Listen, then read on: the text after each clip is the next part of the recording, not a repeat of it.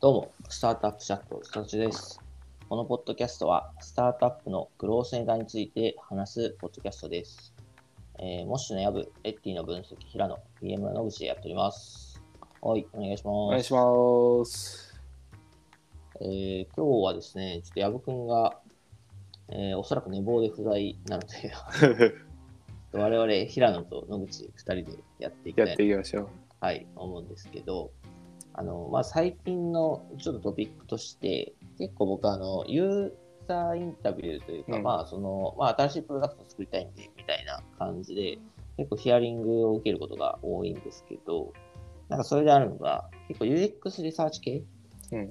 が多いなと思ってまして、まああのね、去年、一昨年ぐらいからやっぱここはすごく賑わってるテーマだし、うん。我々関心持ってるところですけど、なんかここのサースを作りたいみたいなのがなんか結構言われるなと。相談が実際にあるってことですか？なんかもう実際にそのどういうプロセスを UX リサーチやってとか、はいはい。で、なんかこういうプロダクト考えたんですけど、どうですか？で、で、あの、僕、実際その、ユーザーインタビューとかで言うと、まあ、やってるのを結構見に行ったりとか、オーダーしたりとかするんですけど、まあ、僕実際そこのプロセス関わってないんで、うん。それはどうすかね、まあ、現、あの、実際にあるリクルーティングとか、例えばあの、あの、お礼をね、渡すとか、なんかそこも含めてみたいな感じなんでオペレーションな部分ですよね。そこはちょっと僕はわかんないですねっつって、いうことはまあちょ多いんですけど、まあまあとはいえ多いかなと。家くも結構受ける。いや、でも僕は相談は受けないっす、ね。あ、本当ですか、はいなんか、なんだろう。まあ多分なんか、まあ僕は多分声かけやすいうんからなんかそういうので来るのかなと思うんです。じゃあまあこの辺で実際まあね、平野君ががっつりこの領域やってるんで、あの、ちょっとおせっかいなんですけど、その UX リサーチだったりだとか、うんまあ、データ分析とか、まあ今、あの、あるもの以外で、まあこういうサースとかこういうプロダクトあったら成立するんじゃないかみたいな、面白いんじゃないかみたいな、なんかその辺の話を、勝手な、勝手なプレスタションですか。勝手にあの無責任に これできたら嬉しいから作ってくれ回で、そうですね。はい。やっていきたいなと思うんですけど。まあ、最近そうっすね。僕が、まあ、ちょっとそこのうん具体を言うとちょっとあんまよろしくないですけど、あの、UX リサーチじゃないですけど、まあ、僕らが使ってるプロダクトだと、フライルさん。うん。フライルさんは、まあ、どっちかというとねプロダクトマネージメントのうん、えっと、ツールみたいな感じですけど、まあ、バックログじゃなくて、そのプレバックログぐらいの、まあ、ユーザーの課題であったり、あの想定しているソリューションの、あの、まあ、バックログが作れますみたいな、そこを、なんか階層コードをツリーコードできるとか、で、あとはユーザーインタビューとかね、あとは全デスクもあのログとしてそこに残せて、そこからあのみんな見れたりするので、まあ、我々結構その、特にインタビューとか、あの、カスタマーサクセス、顧客の声を集める、あ、カスタマーサポートかの声を集めるみたいな意味で、まあ、すごく重宝してるみたいな感じですかね。あのサービスって、なんかあの、いディスカバリーとか、あとデリバリーっていう、なんか、うん。脈あるじゃないですか。プロダクトディスカバリーとプロダクトデリバリーですね。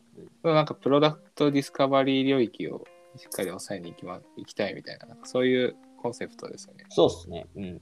プロダクトデリバリーというのが、まあ、安定的に堅牢なプロダクトサービスをあの顧客に届けようっていう、まあ、どっちかというと届ける、あの、うんデリバリーするっていうことですけど、まあ、プロダクトディスカバリーがその顧客の、まあ、課題だったり、ソリューションを見つけに行こう、そこにまあ時間をちゃんと使っていこうよみたいな、まあ、なんかそういうところとすると、まあ、ディスカバリーですね。うんうん。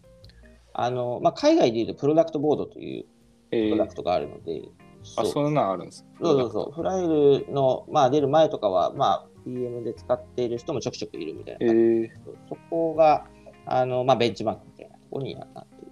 機能的にはなんかどんな感じのものがあるんですか？あいや、うん、ちょっと俺もあんま分からない。あ。うん。プロダクトも。けど、まあ、そういうのはあると思う。えあとは最近聞くのだと、やっぱそのユーザーインタビューの、まあ、ちょっと具体のね、どういう会社が言うのはあれですけど、まあ、ユーザーインタビューの効率化みたいなー、はいありますよね。が、なんかそうですね。なんか、コードを埋め込んで、あの、このリアクションをした人に対してリクルーティングしやすいですとか。じゃあありますね。ね、あの、ポップアップ出したりとかね。そうそうあと、リクルーティングとかも結構大変だから、簡単にマッチングできる、安く簡単にマッチングできるみたいなサービスも、そういえばありましたね。うんうんうん。リクルーティング大変っすよね。やっぱそう、UX リサーチは、まず、リクルーティングがめっちゃ大変ですね。うん。あ、リクルーティングって言っても、まあ、いろいろあるじゃないですか。うん。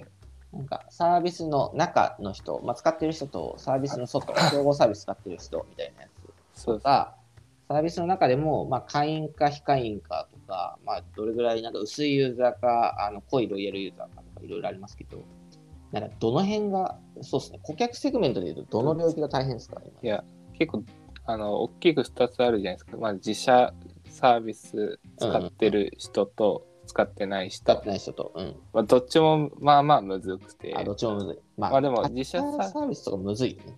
そう他社サービスはまああの結構そうなるとあのリクルーティング会社とか依頼してうんうんうん。なんかお金払ってこの特定の条件でスクリーニングかけてでそこであのヒットした人におインタビュー依頼するって感じですけど、はいはいはい。まあ、結構あのなんだろうそのまあ条件細かくするとやっぱり対象少なくなっちゃうんでうんうんうん。なかなかあの該当あの聞きたいような人に会えなかったりとかするなとかうんうん。はやっぱあるし、うん。あと自社内とだとあのまあざっくりヘビーユーザーに聞きたいですとかだと結構一番楽で、うん。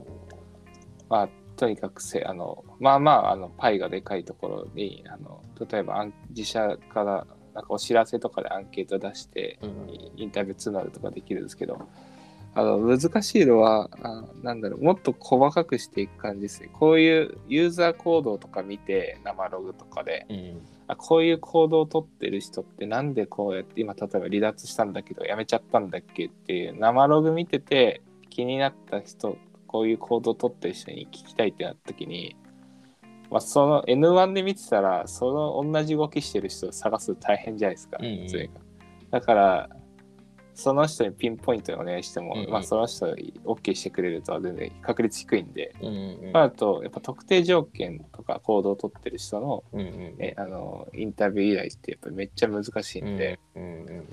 そこら辺なんかあのなんとかしたいなって思いますね。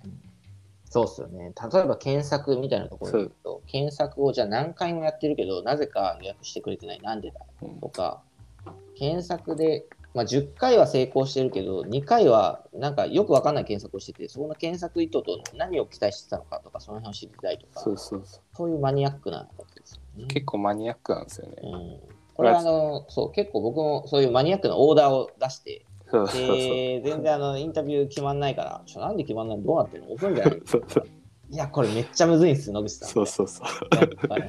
抽出はむずいし、抽出して出てくる人数も少ないし、そうそうインタビュー投げても全然来ないし、いや、これむずいんすみたいな。いやー、そうかーっつって終わっちゃいますけど。ここはまあペインですよね、めっちゃペインですね。いやなんか特定行動を取ってる人の状他に同じような行動を取ってる人とかをうまくこう類似して類似行動を取ってる人を推薦してくれてんうんするとか、なんかそういうあのあ、確かにね。欲しいなってたまに思いますね。これ結構でもそれやると相当難しいよね。まあ普通ってそのタグを埋め込んで、なんかこういうアクションに起点にみたいなのだと、そのなんて言うんだろうな。あれってなんかまあすごいいいなと思うんですけど、うんなんかその未来アクションに対してしかできないじゃないですか。うんうんまあ、要はその1月に入れたら、1月、2月、3月にそういうアクションを取ってくれた人みたいな、例えばいいねそうそうのアクションをしてくれた人、まあ、今後してくれた人はいけるけど、過去いいねをしてくれたみたいなデータに対してアプローチできないわけで、そうそう。超むずいっすよね。うん、あの、データのログとか、過去のログとかを見に行くとか、なんかビッグエリのデータベースを見に行くとか、なんかそういうのをしないとなんかできないって言ってるから、ちょっとなんか難しいですよね。それはさすがに分析しないとダメだよな。結構分析しないといけなくて大変だなと思うんで、うんだからララマログぶち込んであのこの似たような人ババシンとこうあの出してくれるようなツールツール欲しいですね。なるほど。生ログっつったらまあそうか。あのまあ全部のコードを生ログちょっとむずいですけど適当ですそうけどいう、例えばなんかビッまあ、要はアドオン的な考え方ができるサービスだとそういうのがあるのかなと思ってて、うんなんかちょっとわかんないけど、あの、まあ、Salesforce とかって Salesforce のアドオンで、Salesforce のデータを作って、なんか、まあ、ビジュアライズ化しようとかうん、こういうアクションをやろうとかっていうのはあると思うんですけど、ああいう感じの、こう、ビッグクエリなのか、ルッカーとかで出てくるデータに対してアドオンで、で、そこからなんかこの類似ユーザーをこう抽出してみたいな、なんかそういうの、無理か。そういうもんじゃないもんね。アドオン、アドオンってどういう意味ですか？あと、なんだ BigQuery 自体はそういう機能は提供してないと思うんですけど、うん。 BigQuery、あ、まあ、 BigQuery ってちょっとなんか、あれだな、クエリ出すやつなんかちょっと違うな、うん。ルッカーかな、どっちか言うと。うんうん。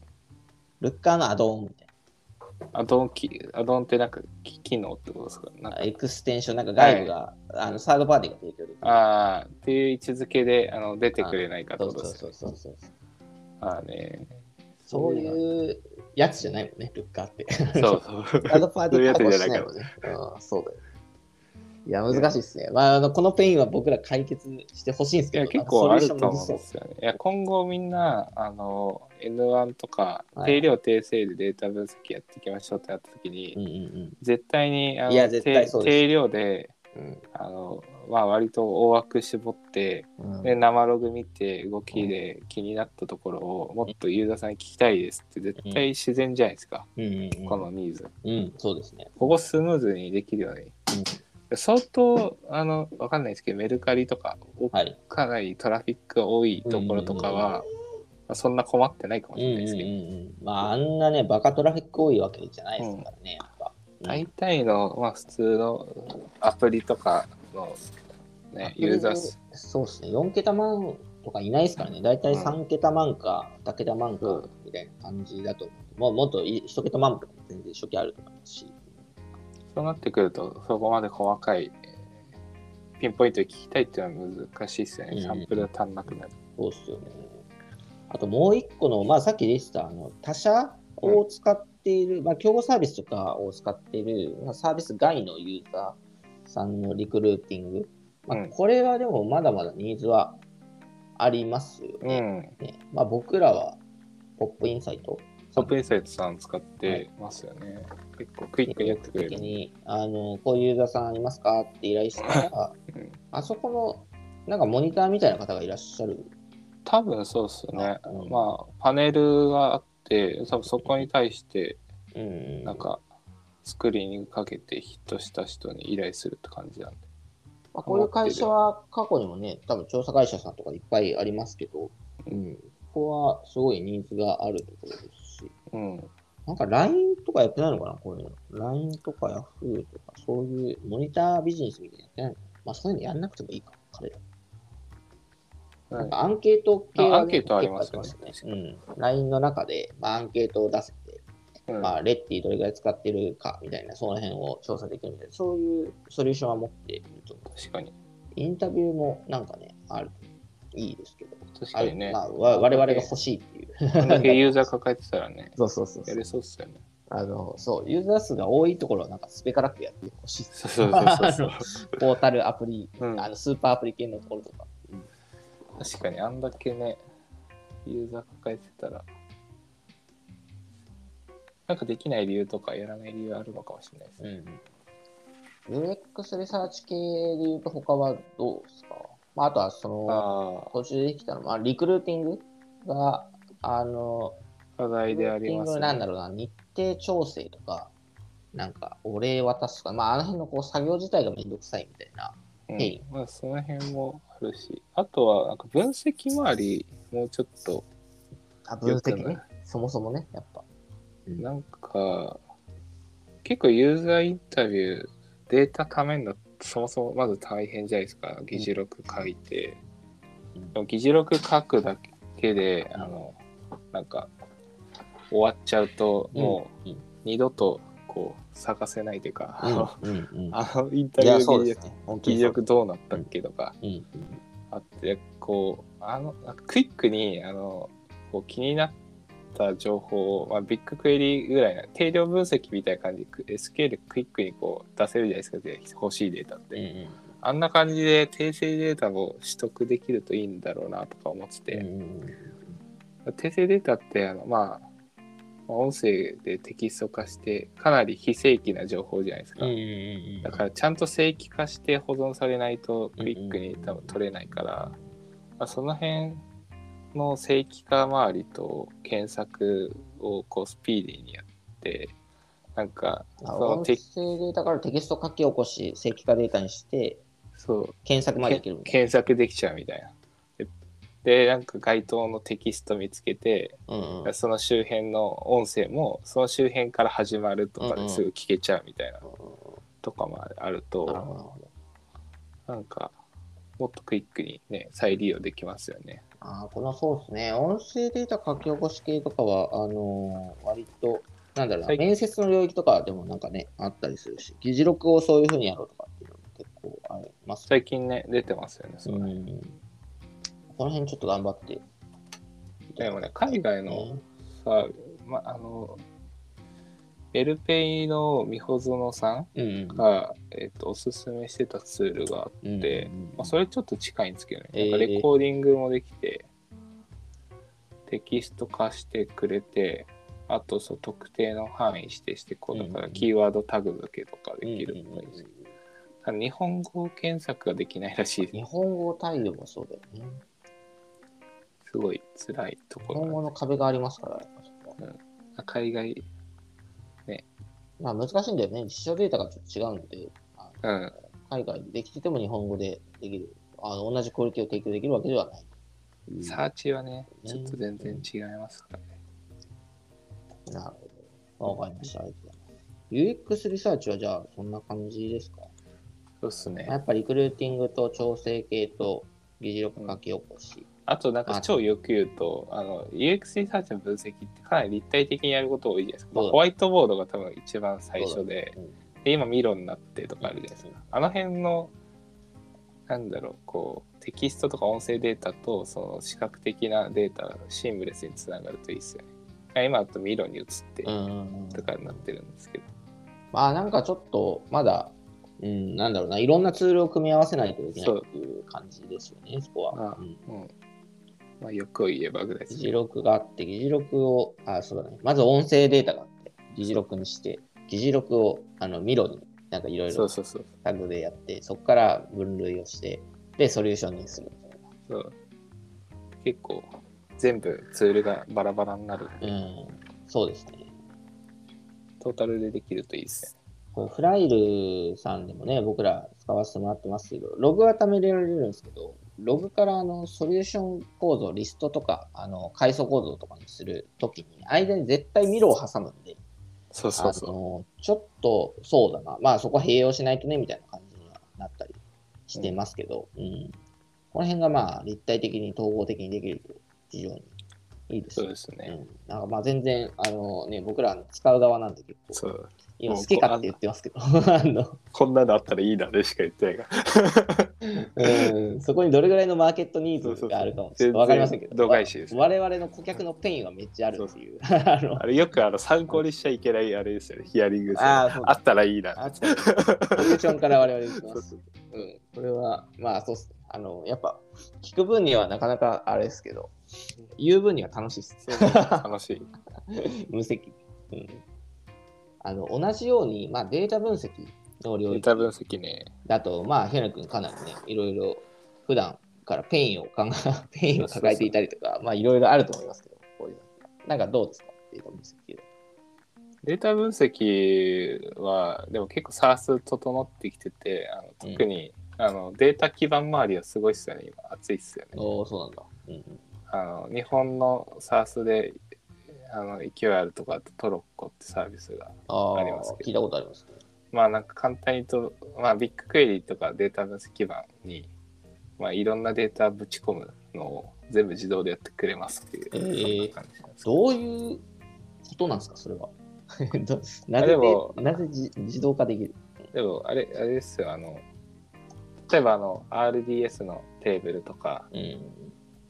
があの結構メインだったメインで、うんまあ、それをビッグクエリに送りたいって時自前で、まあ、作るじゃないですか。その仕組み、転送の仕組み、まあ、それをただあのなんだろうこうあのトロッコも裏で用意しててそれその環境を使わせてもらえてるっていうだけです。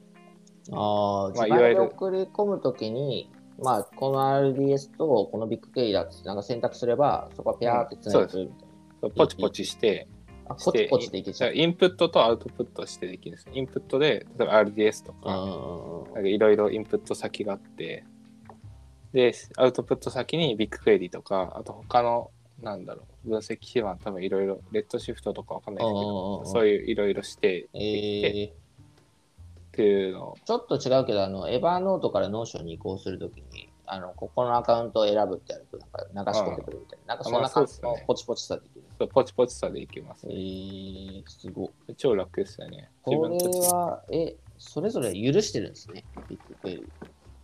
もう、あれで。あういうあの全然許すというか裏側では僕らが自分たちで作ってるあの、はいはいはい転送のうんシステムを使ってるんで、ああ、なるほどね。別に大丈夫って感じです。え、裏側では自分たちの転送システム使ってる？あの自分たちがあの自前で作ってる作るときに使うような、うん。うんえっと技術を使ってああ、使って、それをトロッコが作ってくれって言って、それをいろいろ提供してくれて代わりに作ってくれていて使わせてくれてるって感じです。汎用的に提供できるようにしてるっていう。そうですね。すごいね。これはなんかどのぐらい、これどのぐらいの金額なんですか？これは。いやでも、まあ、プランによって違いますよね。いくらなんだあデータ量でもすなんか10万とか、最低10万ぐらいからえだった気がするー、でもね、一人のなんかデータエンジニア雇って、なんかいろいろ頑張ってもらうよりかは、まあ、この転送月60万だとすると、この人は。そうそうそう、あの全然これ使っちゃった方がいいんじゃないとか思うことはあります。特にスタートアップとかであと、ここってあの結構、こけちゃうこと結構あるんですよね、この転送。そうそう、こけちゃって、運用保守が、あれなんかデータないけど、みたいな、これ入ってないみたいになると、そうそう。生ログには取れてるんだけど、ビッグクエリに転送されてなくてみたいな、なんか仕様が変わってて、そこを対応できてませんでした。まあそういう、めっちゃあります。あります。単純にシステム止まるとか。ってなると、まあ、外部のね、さあのところが提供してくれるやつちょっと安心なのかもしれないし、その辺の、なんだろうな、なんか仕様が変わって、ちょっとこれ取れてませんみたいな、なんかその辺の問題には対応できるのか、これは。あでもアラートとかでもあるんじゃないですかね。うんうんうん。あと、シンプルによくある、単純にシステムが止まるとかあるじゃなはいいですか。はいはいはい。ああいうのは、まあ、あの限りなく減るし、まあ、そこの対応をやってくれるんで、なるほど。いいっすよね。よくある、あの、アナリストが一人しかいない、なんか、会社で、うんうんお前はもう分析周り全部やれみたいになってて、うんうん。なんかデータ分析基盤そんな詳しくないのに、うんうんうん。その、基盤のところまで面倒見てるアナリストって多分、はいはいはいはい。いやいるいるんじゃないかなと思うんですけど、いいでしょ。そういう人かなりかわいそうなんで、こうん。うこういうツール入れてあげる、入れるといいのかなと。入れてあげてほしいですね。経営者の、あのね、プロダクトの作ってる経営者の方で、エンジニアとアナリストが兼務してるみたいな状況の方は、ぜひあの導入を検討してあげてほしいです。なんで、データ基盤周りは結構すごい熱くて、まあ、海外、もこれ無限にあるんですけど、こういうサービスが海外とかも含めて、あの同じような感じで、競合が多いんですけど、あと、これ、あ、前話上がってました。日本初なんですね、これは。すごいいいですね。そうそう。LP もいいっすよね。なんか、いいこれは、あとは、そうですね。他なんか、ここの、今ないけど、う、あこういうのあったらいいなみたいな。でいくと、結構基盤周りはできてきてるんですけど、僕あの、単純にペインでいくと、あれですね、事業計画作るスプレッドシート。事業計あの、事事業業計画を作るあのスプレッドシートの地獄は何とかしたい。うん、確かに確かに。あのうん地獄というとどういう、あれでしょやっぱりあのスプレッドシート何でもできるんですけど、複雑になっちゃうじゃないですか数式とか、うん。うんカオスになっちゃって誰も読めなくて管理できなくなってってなっちゃうんで、あの辺の事業計画のそう予測とか試算数式みたいなのを組むのをもうちょっとこうあのそれ専用のツールみたいなのがあってあうんうん。の制限が効いた形で、う。うん。うんあのなんか複雑にならない形であのこうこういうふうに手順通りにこう作ればうん綺麗な数式が、なんか KPI ツリーみたいなの出来上がってうんみたいなのがあると、うんいいなとか思ってたりしますね。なんか海外でサービス1個あるんですよ、そういう。ああ、そうなんや。まだ全然有名じゃないんですけど、なんか変数をこう指定して、うで、変数間の数式をこう入力できて、みたいん。うな。ん。スプレッドシートとか、なんか数式何行、すごい行数になると複雑になってわかわかんないし、間違えちゃったりとか、うん。あとなんかこう、行を変えたいとか、なんか、うん。あ後から変えるのすごい大変だったりもするのうん、で、そうだね。うん。なんで、乱雑になりやすいんで、なんかこの辺のカオスさをシンプルにしてくれるようなソリューションあるといいなと思ってましたね。あの、ログラスってあるじゃないですか。ああ、あの、はい。経営管理系のね、サースで、あの、うちでデザイナーやってくれてた人に、ちょっと転職しました。これはどうなんだろログラスあんまり詳しくないですけどね。なんかう。いや、俺もあんまわかんない。予算管理、予算策定、着地見込み、経営分析ができるっていうことなので、まあ、予算策定もできそうだけど、その予算っていうのはなんかお金的な意味だけなのか、なんか財務指標だけなのか、そうそそうそうそこから紐づくプロダクト指標まで接続できるかは気になりますよね。あ、でも財務指標っぽいっすね。ちょっとわかんないですけど。経営知ってる方いたらぜひ教ねえていただきたい。経営企画ってなると財務指標に近そうですよね。そう。僕もちょっと欲しいそこからプロダクト KPI まで接続する事業計画。うんうんうんで、。マリッティはそういう作り方するじゃないですか。そうですね。うん。まあ、売上の構成として、まあ、例えばユーザー数とか約数とか、その辺があの影響をするので、そこの事業計画をどう作っていくかっていう、我々のプロダクト予算管理、プロダクト事業企画みたいなところの、まあ、我々が持ってるにして、そうそうまあ、結構苦戦してるっていう話ですけど。これだから、ああの、隙間になっちゃうんですよね。多分、ログラスが、まあ、仮に財務指標系だとすると、で、なんか KPI 管理とか、なんかその辺はまあ、普通にスプレッドシートなり、なんか、まあ、ルッカーでなんかそうそうそう見たりやってて、この、あの、つなぐやつ、そうそうそう。つなぐやつ欲しいっていうやつね。スプレッドシートはね、便利ですけど、カオスになるんで。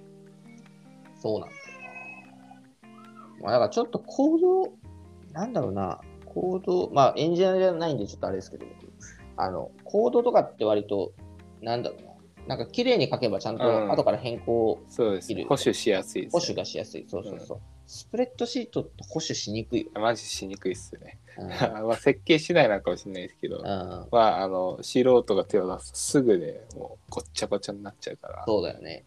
いろんなとこから参照して、うん。うん。スパゲッティみたいな感じになっちゃう。そうっすよね。だから、まあ、その辺を、うん。まあ、緻密に組もうとすればするほど結構複雑なまあ、我々はだから、まあ、緻密なのは脱却して、ある程度シンプルな編成でやろううんというふうに舵を切ってますけど、まあ、とはいえ、ここはね、ペインなので、なんかちょっと、誰か頑張ってほしいですね。ど どうせ複雑になるんですよ、みんな。みんなこれやると。そうだねそうだから、最初からプロダクトがその制限を与えるとかしていうんうんうくべきだし、うんあと大体プロダクト KPI って、まあ、シンプルであればうんパターン決まるじゃないですか。うん、そうだね。だからもうその辺のあの推薦というかこういうパターンとかも提供してもらあげるあげるとうん。うん。多分あの慣れてない人でもすぐ作りやすい事業計画、うんプロダクト KPI が紐づいた事業計画は作りやすいのかなとか思う。そうですね。これ辺はあるんじゃないかなと思いますけどね。ニーズとしてというか。はい。じゃあ、我々もいろいろ好き勝手話しましたけど、まあ、はいこういった、あの ペインをね、抱えてますので、ぜひ、あのこういったペインを解決してくれるという、なんとかしてく あの、経営者、プロダクトを作る人、ちょっと、あの、ぜひ、僕らは願ってますので、あの、はいぜひ頑張っていただければと。お願いします。はいえーというところで、本日は終われればと思います。はい。はい、ありがとうございま。した。